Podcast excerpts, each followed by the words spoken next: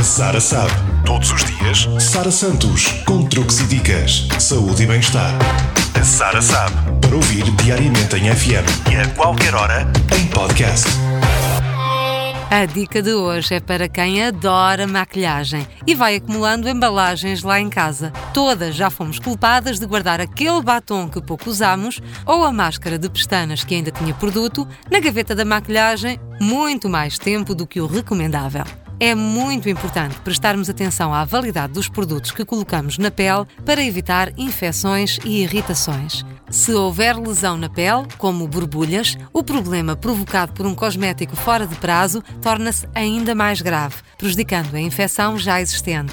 Tente lembrar-se há quanto tempo comprou aquele produto e assim, quando passar a validade, deite-o fora. Se não tiver grande memória para estas coisas, cole um papel na parte de trás com a data em que o abriu ou a data em que termina o prazo de validade. E assim será mais fácil. Mantenha os cosméticos longe do sol e do calor. A luz e a alta temperatura podem matar os conservantes que ajudam a combater as bactérias. Por esse motivo, não os deve deixar por muito tempo num local quente ou guardá-los na casa de banho. E não esqueça, ao primeiro sinal de irritação da pele, deve agendar uma visita ao seu médico. Sara sabe.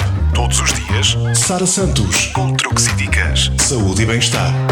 A Sara sabe. Para ouvir diariamente em FM e a qualquer hora, em podcast.